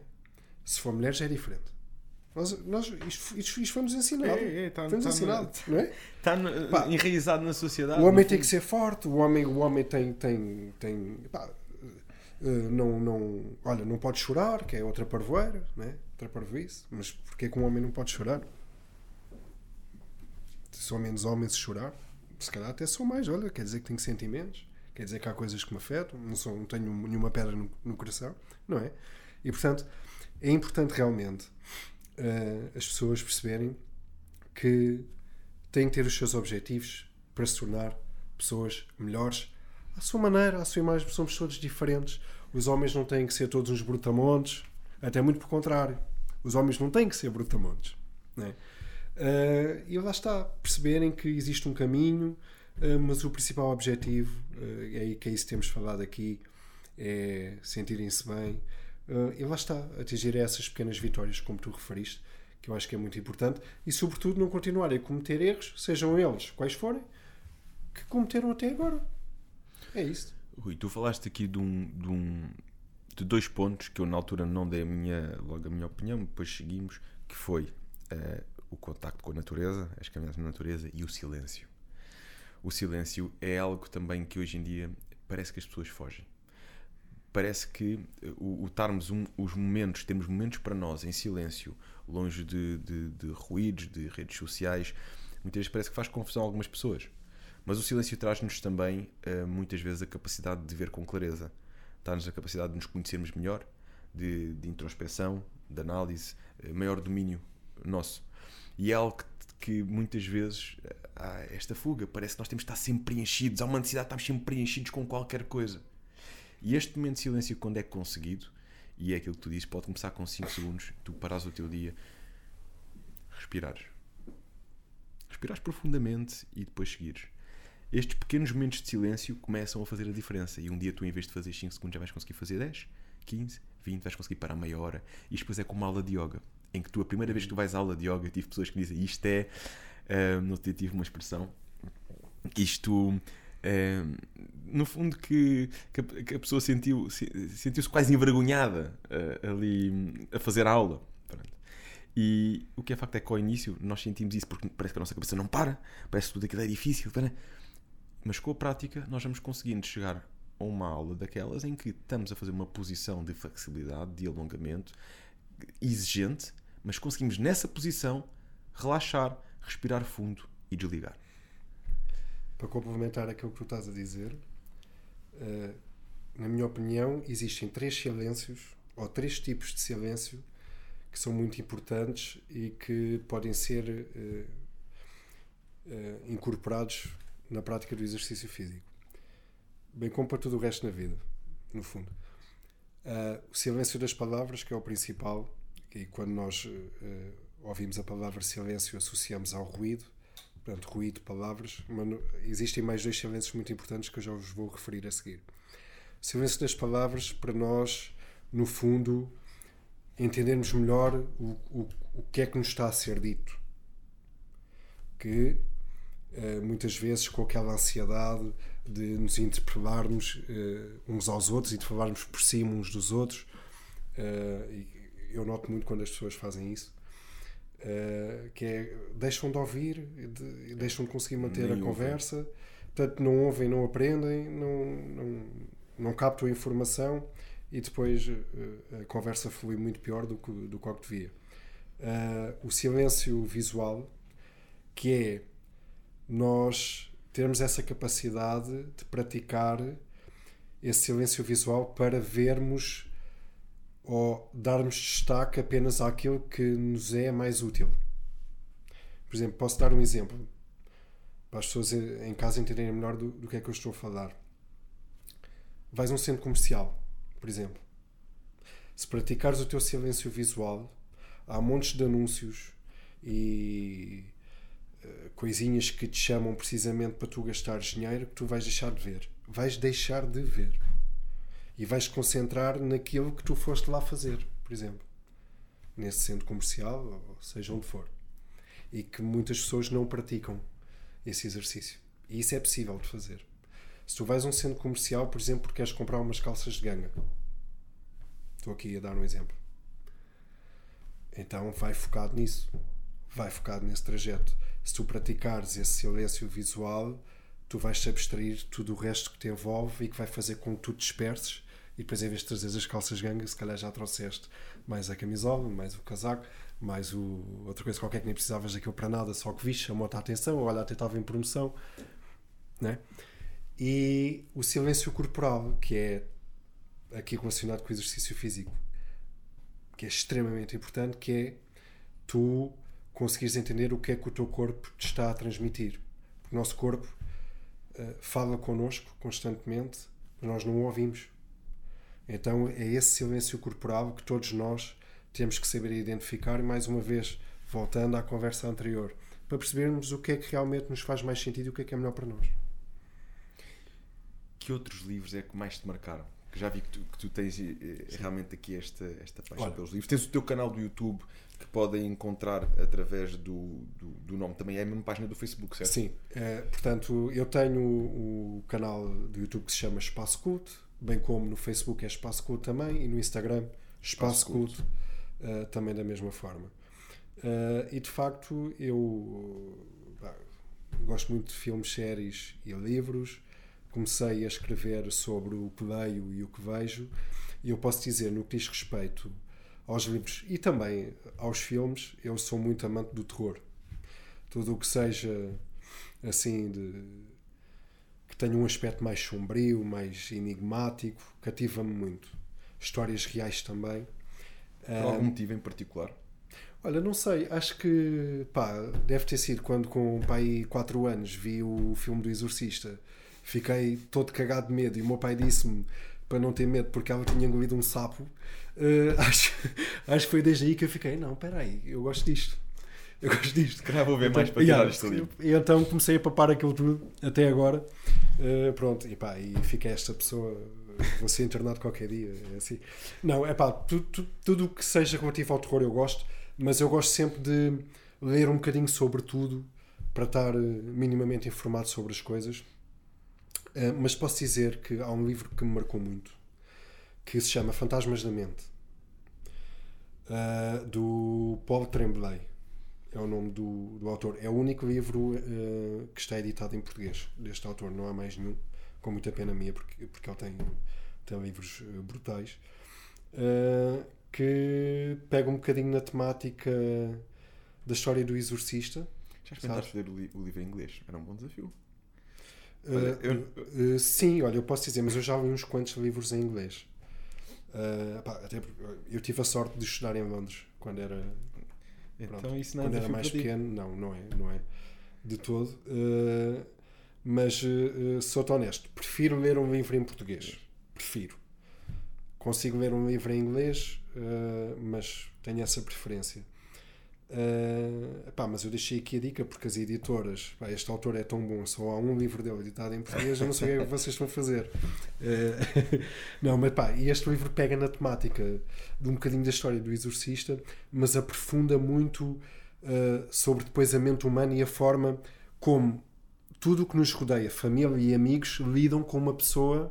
Isto é uma história de ficção, atenção, não é uma história real, mas se isto acontecesse mesmo, como é que quem está à nossa volta, como é que lidaria connosco? Será que olhavam para nós, olha, está maluquinho, o que é que está a passar? Então tem aquela temática do terror, mas puxa muito uh, essa visão de como é que nós depois somos olhados pelos outros que não compreendem o que é que está a passar connosco e como é que reage e como é que se soluciona um, um, um caso destes. Como é que funciona? Tudo o que tem aqui no fundo essa componente de tentar. Uh, eu gosto muito da parte psicológica. Psicolo perceber Sim. a parte psicológica. Sim. É eu gosto muito de entender as outras pessoas também. Uh, e mais uma vez também digo que não tenho formação nenhuma nessa área, nem de psicologia ou filosofia, seja o que for, mas eu tirei ciências sociais e humanas e eu gosto muito de, da forma como nós nos relacionamos todos. Uh, e gosto muito de ter sempre presente que alguém pode ter, uma, pode ter uma atitude menos correta comigo. Mas mais importante do que eu ficar chateado ou não com essa atitude que possam ter comigo é, primeiro que tu tentar perceber porque é que essa atitude aconteceu. O que é que eu vou a isso? Posso ter errado eu antes e não me ter apercebido. Pode ter sido uma reação a uma ação que eu tive. Ou essa pessoa pode efetivamente ter errado comigo, mas tem que haver um motivo para isso. O que é que essa pessoa viveu até aquele momento? O que é que experienciou para ter agido daquela maneira comigo? Eu acho que isto é extremamente importante também para todos nós, porque se conseguirmos ter sempre este pensamento, acho que conseguimos sempre levar as coisas e, e, resolver as situações de uma maneira muito melhor para todos, não é? Criar maior empatia com o outro, no fundo, é, é isto. Sim. Sim. Como é que te vês daqui para a frente? Televisão, achas que é por aí o caminho? Não, Tens outras todo. ideias? De todo, de todo, David, de todo.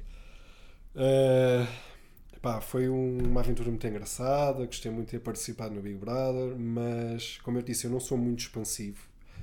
Gosto muito de estar sozinho, gosto muito de estar no meu canto um, epá, vejo-me efetivamente e sendo eu proativo da maneira como eu acho que sou, uh, epá, quero, quero realmente criar algo meu daqui para a frente. Estou a tentar fazer isso neste Ligado momento. a esta parte dos livros e, da... e não só, porque eu já tinha dito isto quando estávamos a conversar em off. Uh, eu acho que nós não, nos, não, não temos propriamente que nos restringir a uma coisa na nossa vida Obviamente que não é fazer mil coisas e depois não fazes uma em condições. Não é isso. Mas se tu te interessas por determinadas áreas e se tens algumas ideias que até podem ser bastante boas, se tiveres capacidade de fazer duas ou três coisas, mesmo que em áreas distintas, por que não? Eu acho que nós devemos sempre arriscar, porque acho que se não arriscarmos, há muitas coisas que podíamos ter feito e que não fazemos, sempre sabendo que podem correr mal. Agora, se for uma coisa que tenha, vou usar esta expressão, pés e cabeça, que tu achas, pá, mesmo que corra mal, também não vai ser o fim do mundo para mim. Pá, então porquê que não vou tentar? Porque eu não vou arriscar. Se eu nunca me tivesse inscrito no programa, nunca tinha entrado no Big Brother. Depois foi bom ou mal para mim, isso. São outros 500, não é? Epá, mas tentar, experimentar as coisas. E de tudo vem sempre lições. Completamente. Principalmente daquelas que correm mal. É porque é aí, nós, é aí, que nós, aprendemos é mais. Aí que nós crescemos mais. Olha, eu até te digo, uh, uh, uh, nos Estados Unidos a mentalidade é diferente quando tu olhas para uma pessoa que te diz que abriu insolvência. E que no nosso país é visto como uma coisa muito mal. E é, abriu insolvência. Esse é um exemplo quase catedrático, não é? Não é? Aí, epá, olha, não teve jeito para aquilo, ou, ou encheu-se de dívidas, ou não soube fazer as coisas, etc, etc, etc. Nos Estados Unidos, tu dizes que abriste insolvência, que tiveste uma empresa que já foi à falência, é currículo. É currículo e muitas vezes, e tem cada vez sido mais evidente isso, são pessoas que a seguir vão e que fazem muito melhor. Claro. Que fazem muito melhor e que até vêm a ter muito sucesso. Uhum. Isso também se vê aqui.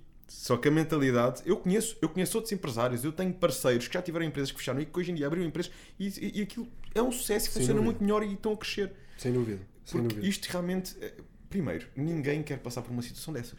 Claro. Alguém que passa por uma situação dessas é porque realmente houve ali alguma coisa que não correu tão bem que, e certamente que ela tentou de tudo, não é? Mas a vida tem circunstâncias e tem situações que essa pessoa, para ter passado por isso e para voltar a fazer, ela vai dali com lições, vai dali com bagagem. Não deixa de ser e uma aprendizagem. E vai dali, se calhar, mais cautelosa para ter certeza que vai fazer melhor. Sim, sem dúvida, é? sem dúvida. Por isso eu acho que é por aí que tem que se ver situações destas. E estas pessoas, eh, eu, eu vejo com muito respeito. Alguém caiu, voltou a levantar e, e está a tentar. Sim. Pá, e é, é, Eu, como não tenho medo de arriscar, uh, quero realmente criar algo. Um, eu até te posso dizer: olha, meti na cabeça no final do ano passado que ia tirar o curso de PT. honestamente. E pá, tem tudo a ver comigo, é uma coisa que eu gosto, pratico há anos. Uh, a vida acabou por me levar uh, para, outras para, para, outras situações, uh, mas se calhar fazia todo o sentido para mim tirar, tirar esse curso e para começar a trabalhar na área. Não sei se ainda o vou fazer ou não, sou honesto, mas quero definitivamente criar algo para mim. Quero trabalhar para mim. O próprio negócio. Sim, tenho 32 anos.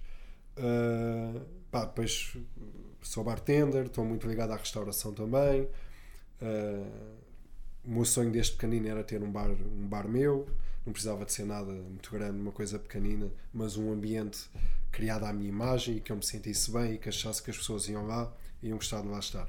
Uh, agora, é uma questão de, de, ainda de ver o que é que para aí vem. Uh, tenho um projeto que está na minha cabeça que não vou adiantar agora qual é, que nada tem a ver com o que nós falámos, uh, que é uma marca que eu estou a tentar criar talvez a consiga criar e lançar este ano. Uh, não sei se, se, conseguirei, mas é um dos meus planos. E o meu canal do YouTube, que é uma coisa que eu adoro fazer, que se as pessoas também gostarem de me ver e que introduz assim umas piadas, por exemplo, neste último vídeo que eu fiz, uh, eu introduzo uh, no meu vídeo a parte em que o Will Smith está a dar uma bufetada ao Chris Rock e há ali uma brincadeirazinha. Tento sempre ter essa parte do humor para não ser uma coisa enfadonha de estar a falar de um filme muito seriamente, porque acho que não é só isso que as pessoas querem ver. Então eu tento aconselhar às pessoas uh, coisas que eu acho que são merecíveis de serem vistas e que faz todo o sentido que as pessoas as vejam, algumas até que não conheçam. Uh, porque do conhecimento que eu tenho, acredito que uma vez ou outra possa indicar um filme ou uma série que não era assim tão conhecida para as pessoas e depois as pessoas vão ver e até pensam, ei, poça, olha, ainda bem, porque nunca iria ver isto, ainda bem que, que ele falou sobre isto, pá, adorei. E isso para mim é que me dá gosto. É quando as pessoas depois falam comigo e me dão esse feedback através das redes sociais de, pá, fogo, falaste aqui nesta série, fizeste o um post sobre isto, pá, nunca na vida tinha visto isto, olha, pá, muito bom, adorei despertar ali o interesse. Sim, e portanto investir mais no meu canal e vamos ver, espero, espero que resulte. Estás receptivo, no fundo. Sim, e, é como eu te digo. Uh, acredito plenamente que vai correr bem porque é uma coisa que eu gosto muito de fazer.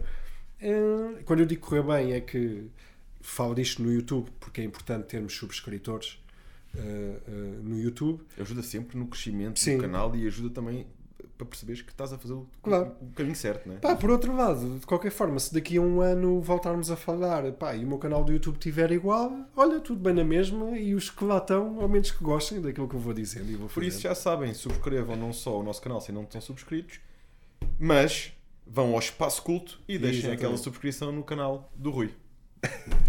é pá, isto do Big Brother era outra coisa. Isto do Big Brother era. Sabe o que é que era isto? era, era uma coisa.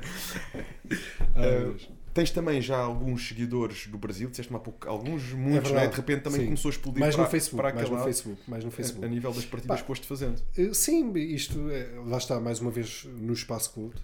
Não sei como é que aconteceu, mas eh, pá, uma publicação minha de algum filme ou de uma série que eu fiz.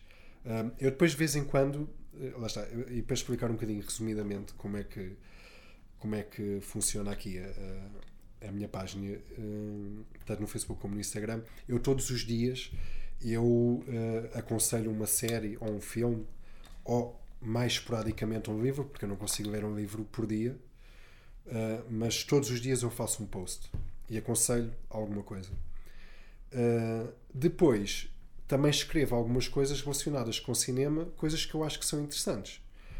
Por exemplo, eu fiz um dia um post sobre uma criança uh, com uma doença terminal que isto não foi cá no nosso país que o sonho que tinha e já sabia que aquela criança ia morrer era conhecer, e isto agora ligado ao terror, conhecer o, o Jason, que é a, personagem do Sexta-feira 13, que é a máscara do, do era a personagem favorita daquela criança, uma criança pequenina. Uh, epá, e o que é que fizeram? Arranjaram maneira de no hospital. Isto acaba por ser um bocado mórbido, mas é como é. Era a personagem favorita da criança. Não era o Mickey, não era a Minnie, não era nada disso. Era o Jason. Então arranjaram maneira de um, de um homem vestido como o Jason ir visitar a criança. Pá, e eu partilhei essa história. que achei super interessante daquele menino. Pá, e eu acho que foi uh, essa história que eu, que eu partilhei que acabou por ter uh, depois alguma repercussão no, no Brasil. Uh, epá, e neste momento, está, isso, sou extremamente agradecido porque o, o povo brasileiro é muito, pá, é muito quente, é muito caloroso, gosta de falar muito e dar a sua opinião, até mais do que os portugueses, eu acho. Há uma diferença cultural. Nas, nas, redes sociais. Sim, é, epá, e tenho para aí 6 ou 7 mil pessoas do Brasil que, que acompanham aquilo que eu escrevo. Eu acho que eles só não gostam muito é de me ouvir a falar. O que escrevo ainda passa. Agora ouvirem-me a falar já não gostam muito por causa-lhes um bocadinho de estranheza. Aliás, até alguns mandaram mensagens dizer assim: Nossa, mano, não sabia se era português, mano. Assim, sou. Bem, teve, teve, teve graça, pá, mas é, é muito bom. Eu, como eu faço por gosto e gosto de estar em contato com as pessoas, pá, vai, vai-me sabendo bem fazer, fazer isto. E tens assim mais alguma, para além destes exemplos que já me contaste, das pessoas que ficam surpreendidas com as séries que tu lanças e que não conheciam, e assim mais alguma mensagem nas redes sociais que seja mais regular, algum tipo de mensagens mais frequente que caracterize as tuas redes sociais, não só as tuas pessoais, mas também uh, as da tua marca, Sim. digamos assim? Olha, uh, eh, um, lá está, eu sou muito de causas e acho que, que no fundo devemos partilhar muita coisa boa, mas temos a responsabilidade de falar sobre o que está mal. Então, eh, muitas vezes eu faço partilhas de filmes ou séries que eu acho que falam sobre temas que são realmente importantes para as pessoas eh, e que nos trazem mais conhecimento. E, portanto, quando assim é, faz todo o sentido partilhar eh, esse tipo de, de produções. e é isso que eu tento fazer. Bem como eu não sou muito de estar todos os dias em contacto com as pessoas, mesmo no meu Instagram pessoal, como eu te disse, pá, eu não ponho uma fotografia para aí há um mês. Stories sim, faço stories todos os dias, mas eu posso dizer que eu tenho dias que posso fazer 4 ou 5 stories e eu não apareço em nenhum deles. E desses perdão, desses 4 ou 5 stories, se calhar tenho dois ou três uh, a falar sobre temas que eu acho que devem ser falados, ou dar a minha opinião sobre determinada situação, ou expor determinada situação. Eu acho que é isso que me define, mais do que o Rui Batista que quer fazer passar a sua imagem, que eu acho que pouco interesse deve ter para as pessoas. Uh, prefiro passar com o que é que o Rui Batista se preocupa, do que é que o Rui Batista gosta. Quem é que é verdadeiramente o Rui Batista? Então, pá, já contava no, no programa, sempre fui genuíno, fui verdadeiro, transmiti sempre o meu verdadeiro eu, se puder dizer assim, e cá fora continua a ser da mesma forma. Eu digo, eu nunca vou fazer um post ou publicar uma fotografia que eu acho que não tem conteúdo nenhum, é pá, mas não meto uma coisa há uma semana, vou pôr agora aqui. Qualquer coisa para ver se não esquece de mim. Não, juro-te, nunca vou fazer isso. Pá, se for preciso, estou 10 dias a falar sobre a guerra na Ucrânia. Eu já fiz isto em que fiz histórias todos os dias e meti imagens que eu achava que devia meter. Que é uma causa que te envolve. Sim, algumas mesmo para chocar as pessoas. Eu não tenho problema em fazer isso, porque eu acho que quando nós somos chocados com, com determinado assunto, é aí que nós, se calhar, caímos na realidade. Uh, sobre os animais, falo muito sobre os animais. Uh, há coisas que, que, que, me fazem muita confusão. Isto foi uma das coisas que eu disse no casting para a Big Brother. Que é, eu sou uma pessoa da terra, da natureza e dos animais mais do que das pessoas. E há coisas que, que, que me fazem muita confusão. Eu posso dar aqui um exemplo que é. Uh, e faz-me confusão porquê? Porque as pessoas fazem-no sem ter a consciência do que estão a fazer e ainda o partilham com orgulho. Que é. E isto depois vai do ensinamento que nós damos aos mais novos que vão aprendendo este tipo de coisas e também as vão fazer mais tarde, se não ganhar essa consciência. Todos nós já fomos a um parque de diversões. Um qualquer, não importa. O que é que em 99,9% deles existe à entrada? Tens sempre aqueles eh, meninos ou meninas com os animaizinhos, pode ser a arara, pode ser a cobrinha, pode ser seja o que for, para tirar a fotografia, correto? Isto acontece em todo lado. Pá, e é uma coisa que me faz muita confusão, porque as pessoas têm que entender que a vida daqueles animais não tinha que ser estar ali dia após dia, de manhã até à noite, a apanhar sol, muitos deles drogados, que é isso que acontece, é pá, só posso ser humano. Que a criança eu ainda entendo que acho piada aquilo, agora o adulto não consigo entender muito bem qual é a graça daquilo. Para tirar a fotografia, depois metemos no Facebook e no Instagram, porque estive aqui não sei o quê, tirei a fotografia com a cobra, pá, que vive uma data de anos ali assim e não tem vida nenhuma. É, e tem que estar drogada para, para poder estar sossegadinha No E fundo, vive não está daquela maneira. habitat natural, não é? pá, para tirarmos uma fotografia. É pá, então não era muito mais giro. Nós íamos fazer um safari sem interferir na liberdade dos animais e ver como é que é a vida real daquele, daqueles bichos. Não é? Pá, e, e isto, este tipo de coisas faz-me um bocadinho de confusão. Esta sensibilidade que eu acho que fui ganhando. E também não, não sei explicar porquê. Pá, porque não tive. Sim, os meus pais sempre gostaram de animais, sempre, eu sempre tive animais, mas esta sensibilidade que eu fui ganhando para, para este tipo de coisas acho que vem mesmo de mim.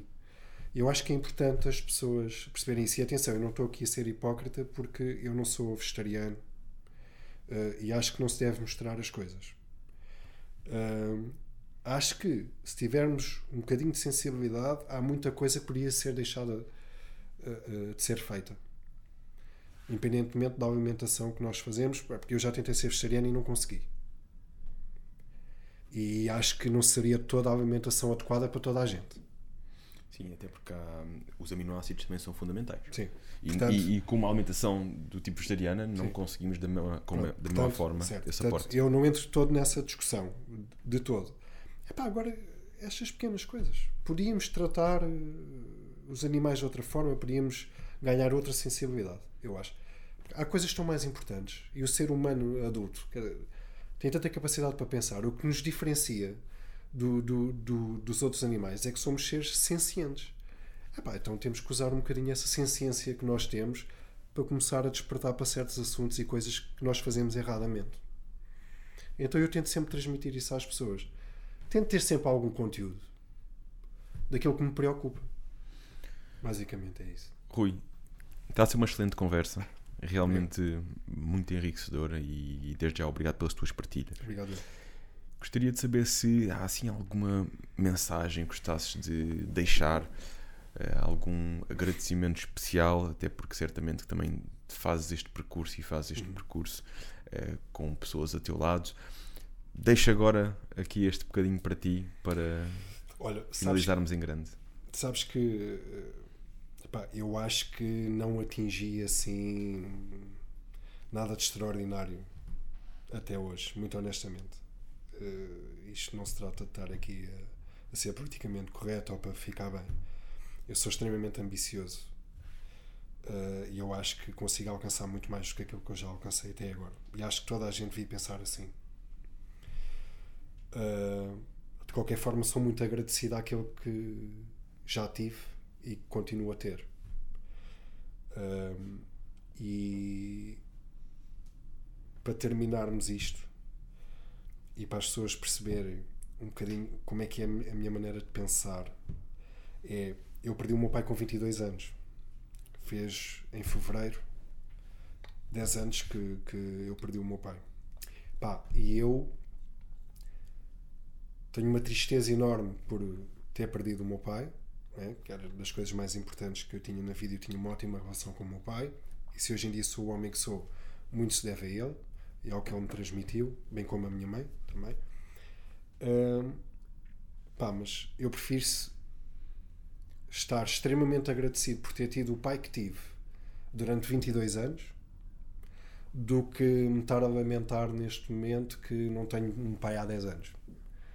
Então, nesse sentido, eu prefiro, se me permitires terminar desta forma, que é com uma mensagem de positivismo para as pessoas, de se agarrarem ao que têm de bom, que é isso que eu tento fazer, porque todos nós temos os nossos problemas, uh, todos nós temos momentos menos bons, mas no fundo, saber que quando temos um sentimento negativo, esse sentimento negativo é passageiro e um dia vai passar. Não tem que ficar para sempre. Então, quando algo mal acontecer, sabemos que depois dessa coisa virá alguma coisa boa. Sermos positivos, agarrarmos e valorizarmos aquilo que temos de bom. E por isso, olha, se queres que eu agradeça a alguém, tenho que agradecer ao meu pai por ter sido o pai que foi e sem problema algum Uh, aproveito este, este bocadinho para dizer isso. E já agora as pessoas que tiverem uma relação mais distante com os pais, e isso uh, custa-me um bocadinho. E eu sei que nem sempre é culpa dos filhos ou culpa dos pais, porque há pais uh, menos bons, outros melhores, não importa. Mas que façam de tudo por tudo para aproveitarem todos esses momentos, porque depois um dia isso vai acabar. Sejam pais, seja, seja amigos, amem-se todos uns aos outros e aproveitem todos os momentos. No fundo é isso. E são histórias como a tua, se me permites, que muitas vezes nos fazem pôr as coisas em perspectiva. Não é? Nós temos tudo ao nosso alcance e deixamos e às, às vezes não valorizamos.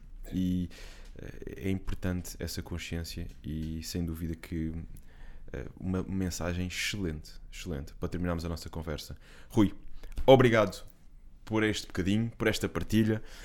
Gostei imenso de conhecer pessoalmente e, e, realmente aqui o paradigma, mudas um bocadinho o paradigma da, daquilo que inicialmente muitas vezes pensa dos reality shows e por mais pessoas assim, porque acho que um reality show não tem que ser necessariamente um programa para se criar polémica e tudo mais. Pode ser um, uma montra, uma oportunidade para pessoas com conteúdo poderem uh, também passar eh, causas, crenças e levar outras pessoas, inspirar outras pessoas para algo mais. Agradeço-te imenso, David, e também gostei muito de conhecer. Pá, foi realmente um gosto. E quando quiseres contar com a minha presença novamente, podes, podes ter a certeza que vem cá conversar contigo. Próxima vez trazes o fato de treino, fazemos aí um treino. yeah, fazemos uma cena diferente. Conversas de Elite com Rui Batista. Já sabem, agora vamos divulgar muito este conteúdo com quem vocês acreditam que pode beneficiar com ele. Contam connosco. Contamos convosco.